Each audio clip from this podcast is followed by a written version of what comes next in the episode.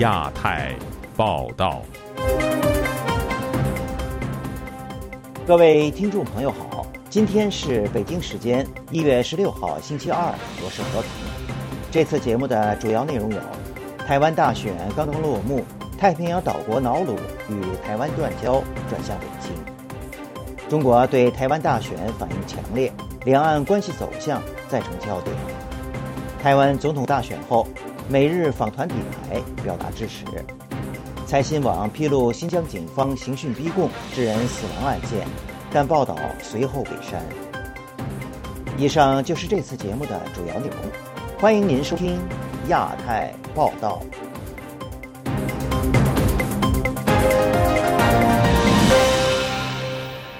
台湾大选才落幕两天，台湾外交部就宣布与太平洋友邦瑙鲁断交。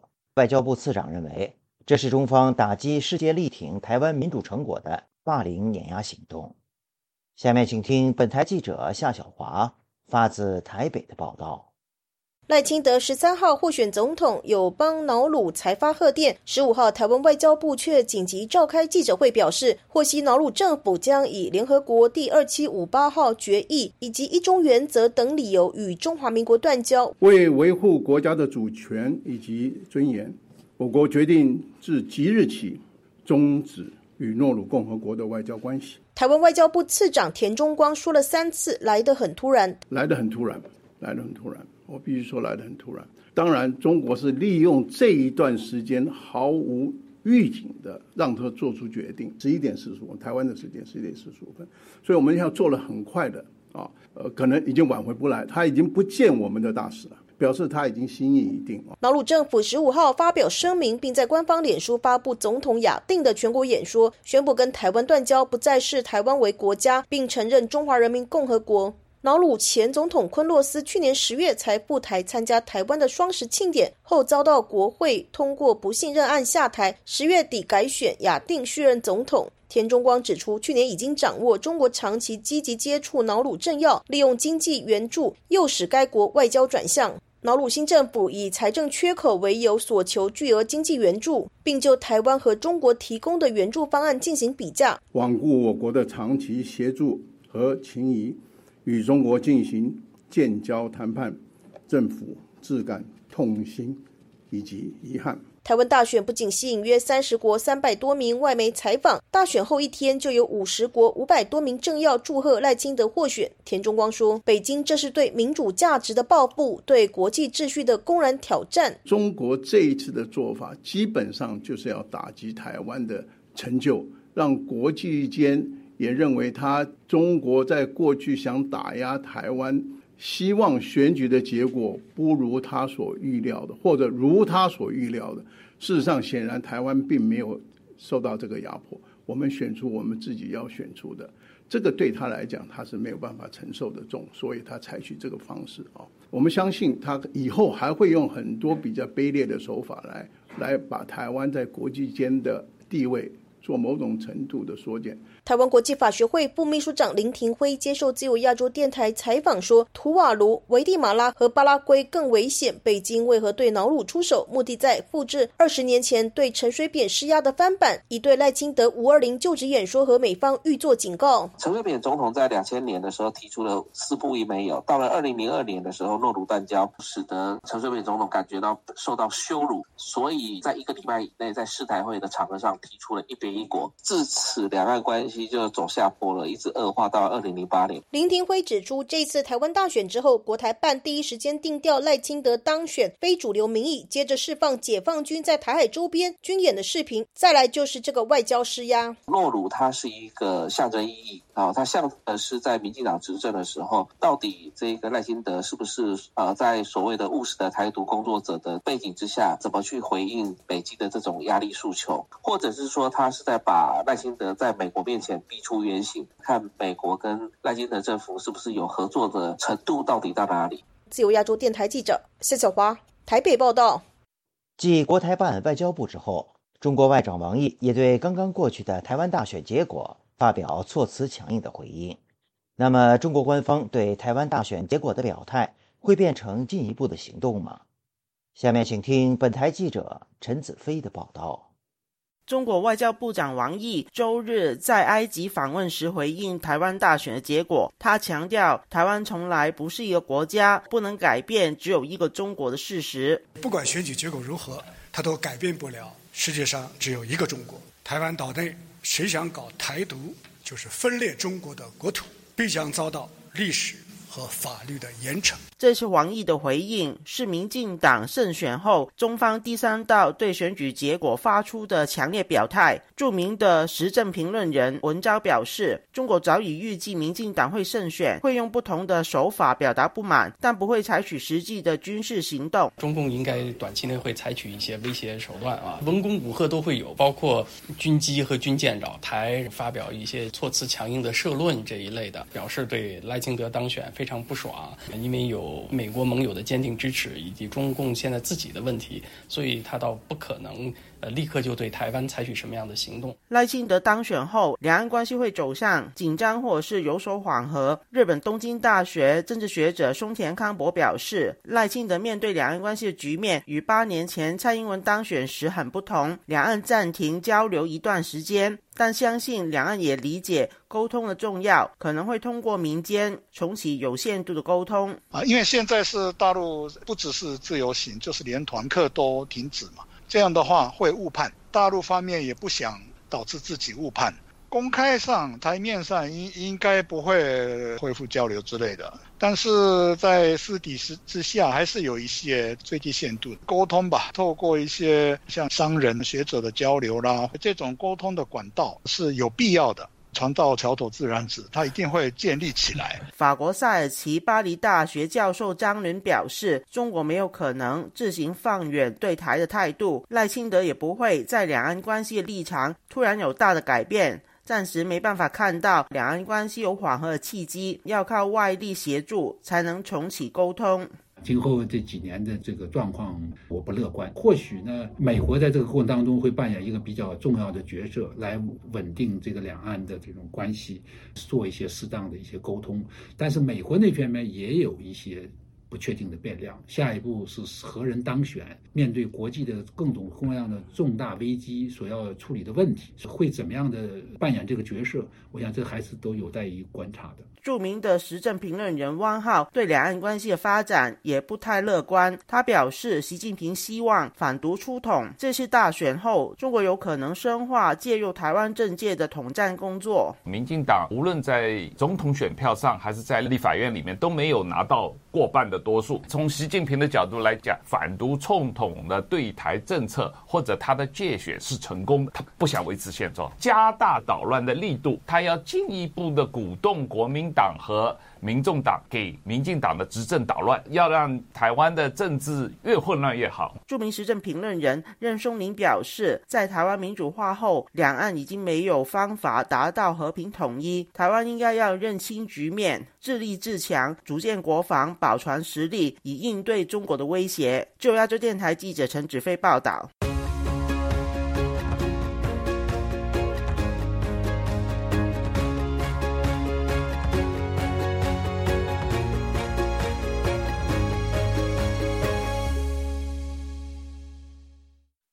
在台湾，蔡英文总统和当选下届总统的赖清德分别会见了来自美国和日本的跨党派代表团。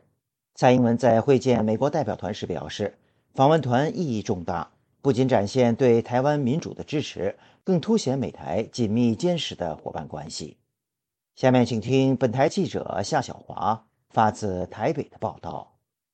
台湾大选十三号晚间开票结果出炉，隔天十四号，美方跨党派代表团随即抵台，访团成员为前白宫国家安全顾问德利以及前部国务卿斯坦伯格，AIT 主席罗森伯格随行。蔡英文总统十五号接见美国跨党派代表团时表示，美方除了在大选后立即发表祝贺声明，也派遣重量级跨党派代表团访台，意义重大。蔡英文说：“不仅充分展现美国对台湾民主的。”支持更凸显台美紧密坚实的伙伴关系。正如我一再强调，现在的台湾是世界的台湾。这八年来，台湾持续加深跟各国的合作，我们也期待台美之间能够早日解决双重课税问题，来协助台商多元化的海外布局。美国前白宫国家安全顾问哈德利致辞表示，台湾的民主是世界树立闪亮的模范，也是一个基于透明、公开、法治、尊重人权以及自由的民主成功故事。期待在新政府的领导下延续台美关系，共同维护台海的和平稳定。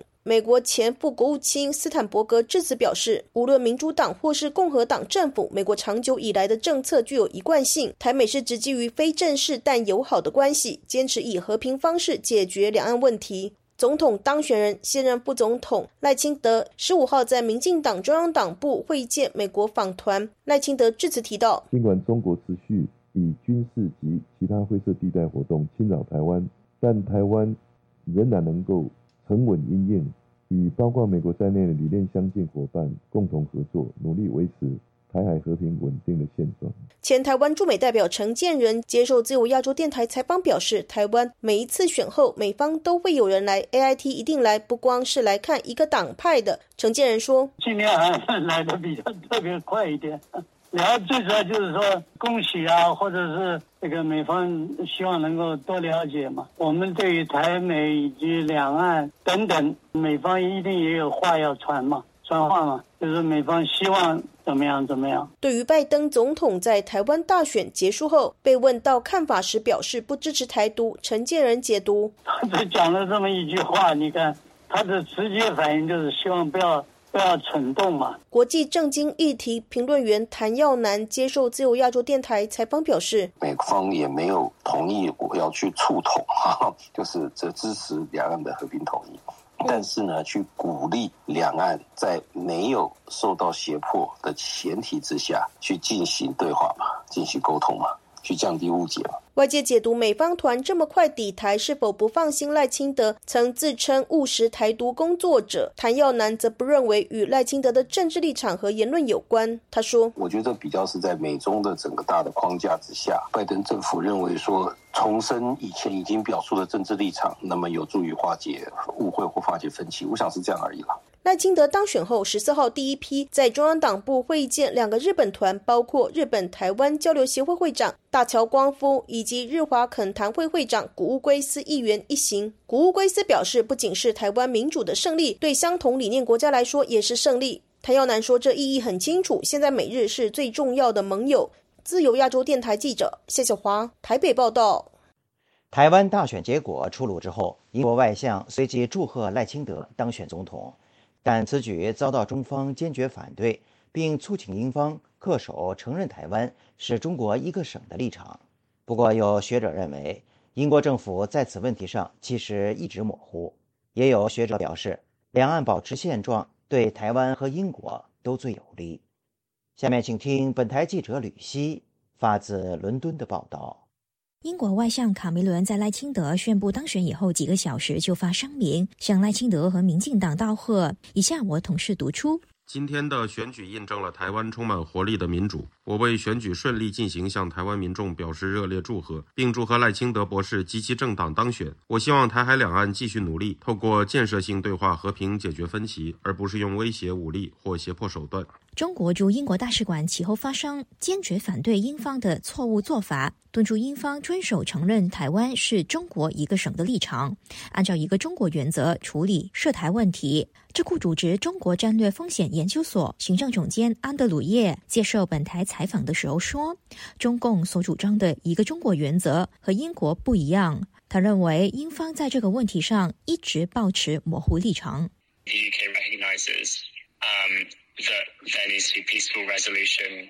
英国承认两岸需要达成协议，和平解决两岸分歧。我认为这是明智的。至于台湾是否是中国一部分的定义，存在着很大的模糊性。对于中华人民共和国声称有权统治台湾，英国当然也没有承认。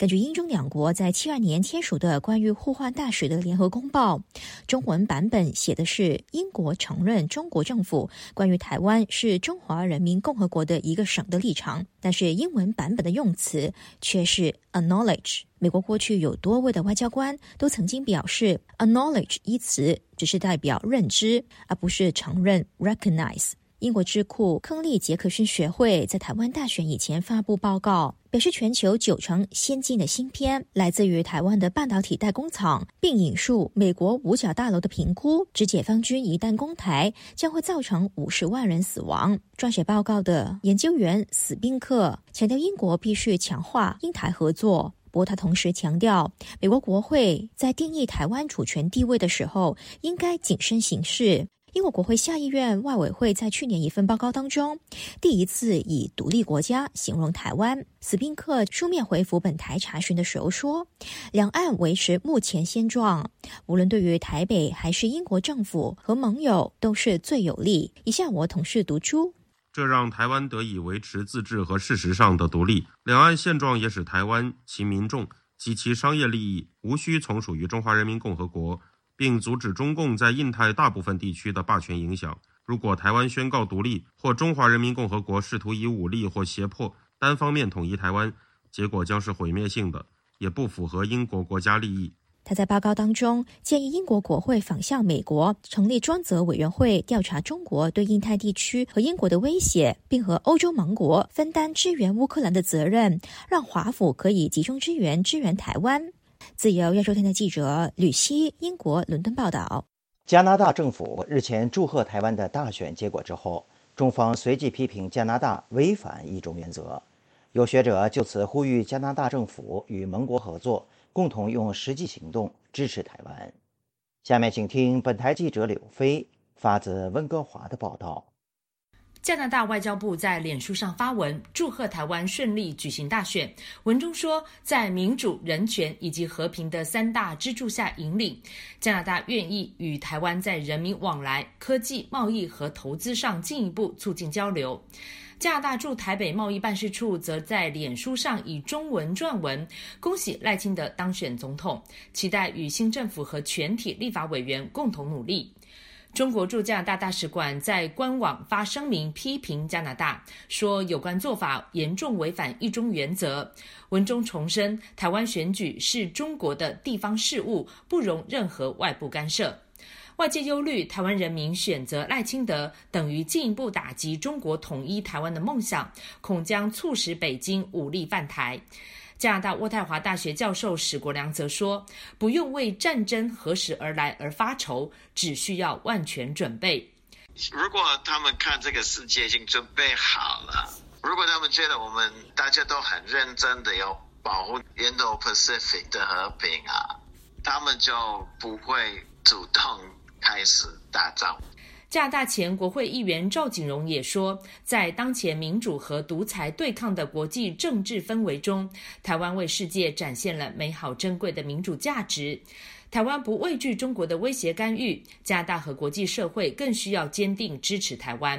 因为台湾民主已经发生，国际社会应该要继续支援，我们国家也是需要珍惜这个这块小小的自由民主土地，帮忙。台湾过去两年，加拿大和台湾的关系不断进展，两方高层官员和议员频频交流互访，加台投资促进及保障协议签订了。台湾在蒙特利尔新设了办事处。上个月，加台还共同采认了供应链韧性合作架构。卑诗大学亚洲学系教授邱慧芬说：“那他们可以不必说很多，但是他们有具体的作为，表示他们支持台湾的民主的深化，然后经。”跟国际的更多的接轨，然后在国际不同的这个场合有更多的能见度。二零二四年，加拿大是 CPTPP 轮值主席国，台湾希望加拿大助力。去年，加拿大联邦众议员库珀提出了加台关系架构法，台湾也期盼法案能够继续被推进。台湾驻加拿大代表处代表曾厚仁说：“赖清德接棒蔡英文，驻外人员等于保持了一贯方向，持续冲刺。”等于所有的这个对外政策、台加关系之间的这些目前在进行的事情，都不必停顿下来了，都可以甚至更加速的前进。自由亚洲电台记者柳飞温哥华报道。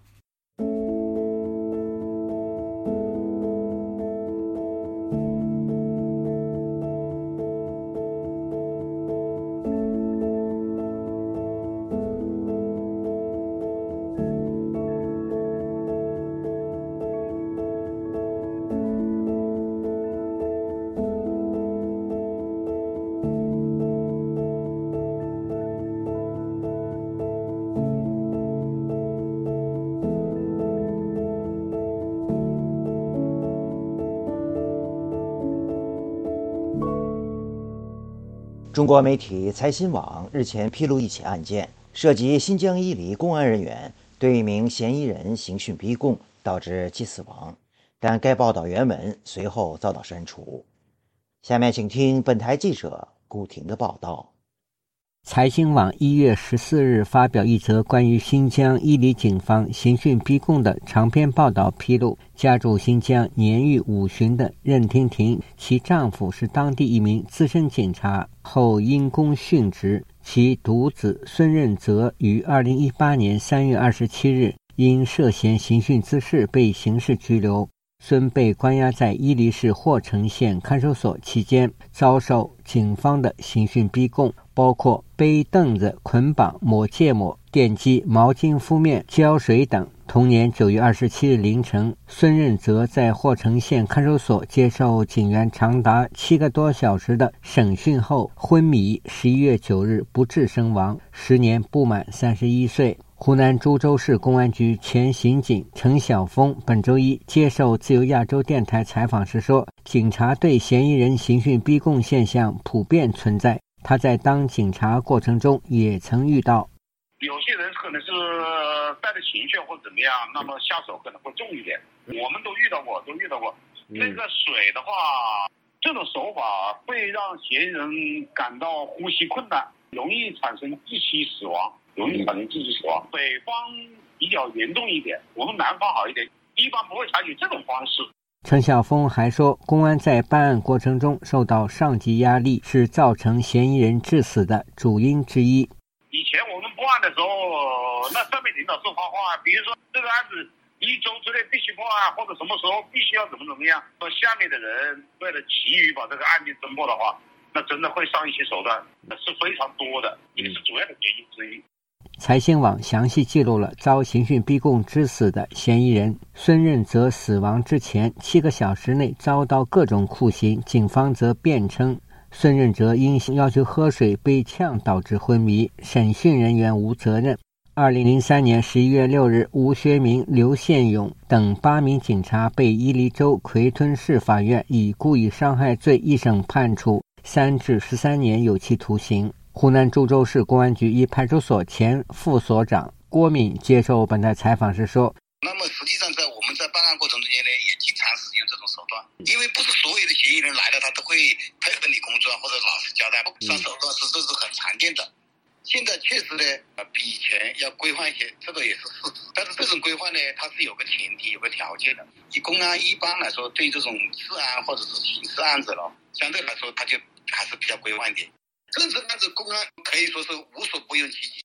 监控视频显示，从下午四点到十一点半，长达七个多小时的时间内，孙任泽被毛巾敷面、浇水或直接浇水十几次，其中长达十六分钟和十五分钟的就有两次，其余时间每次悬吊二十多分钟。财新网于去年十二月二十五日刊登了一篇名叫《重温实事求是是思想路线》的社论，结果被删除。三十一日又刊登了二零二三年终有一别文章。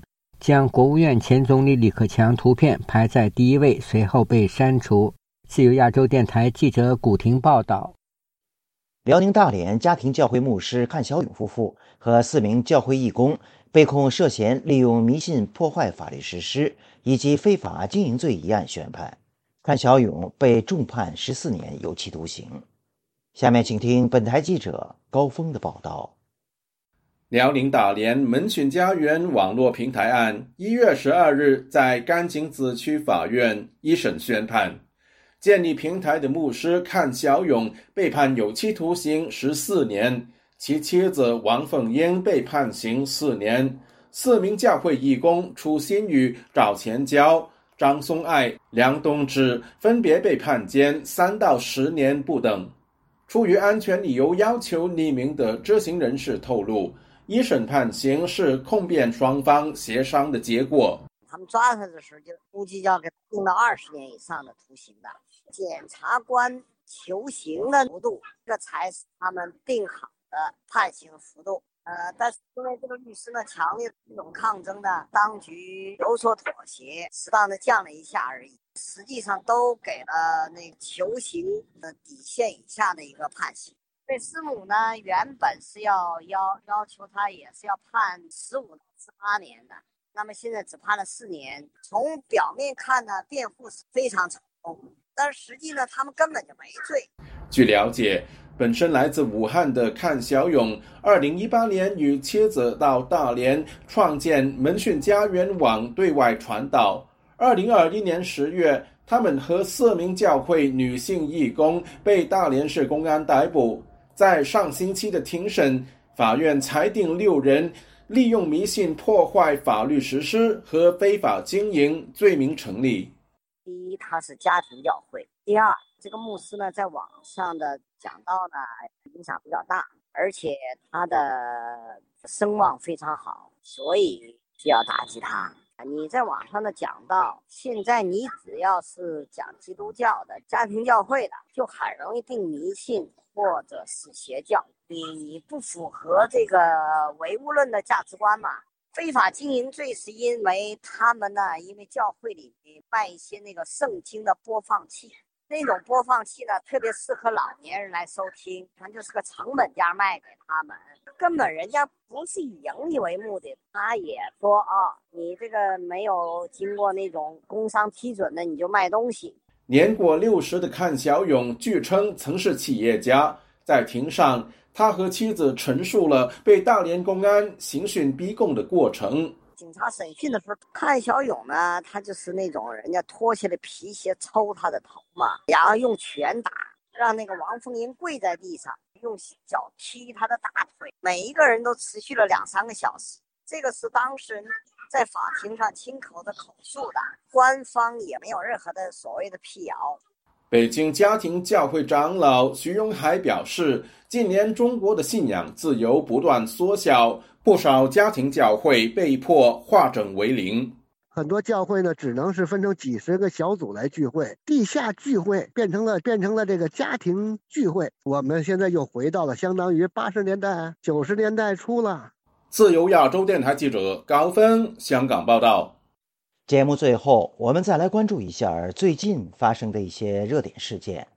美国国务院星期一就新疆维吾尔族人权活动人士伊利哈木·土赫提遭中国政府羁押十周年发表声明。声明指出，伊利哈木的无期徒刑表明中国试图压制那些勇敢站出来反对政府歧视行为，以及在新疆维吾尔自治区进行种族灭绝。和危害人类罪行的人士，声明敦促中国当局尊重少数民族和宗教团体成员的人类尊严，立即无条件释放伊里哈木及所有遭到任意关押的人质。据路透社本周一披露，中国军事机构、国有人工智能研究机构和大学在2023年少量购入了美国英伟达公司被美国政府禁止向中方出口的芯片。报道说。华盛顿目前在完全切断中国获取先进美国芯片的通道上仍面临困难。这些芯片可能推动中国军事领域的人工智能和复杂计算机技术实现突破。相关招标文件显示，购得英伟达芯片的中国企业多达数十家。清华大学的中共党委日前发出通知，要求为进一步加强党的领导，整合党委办公室和校长办公室的职责。该通知发出之后，迅速在网络上广传，不少网友对此表示警惕。有网友在网络防火墙之外的国际社媒平台 X 上就此发帖说：“又开始回到毛泽东党管一切的时代了，就等习近平吹响文革的号角了。”但也有人表示赞同，说清华大学是该管管了，清华盛产洋奴。听众朋友，亚太报道节目到这里就播送完了。感谢您的收听，我是和平，我们下次节目时间再见。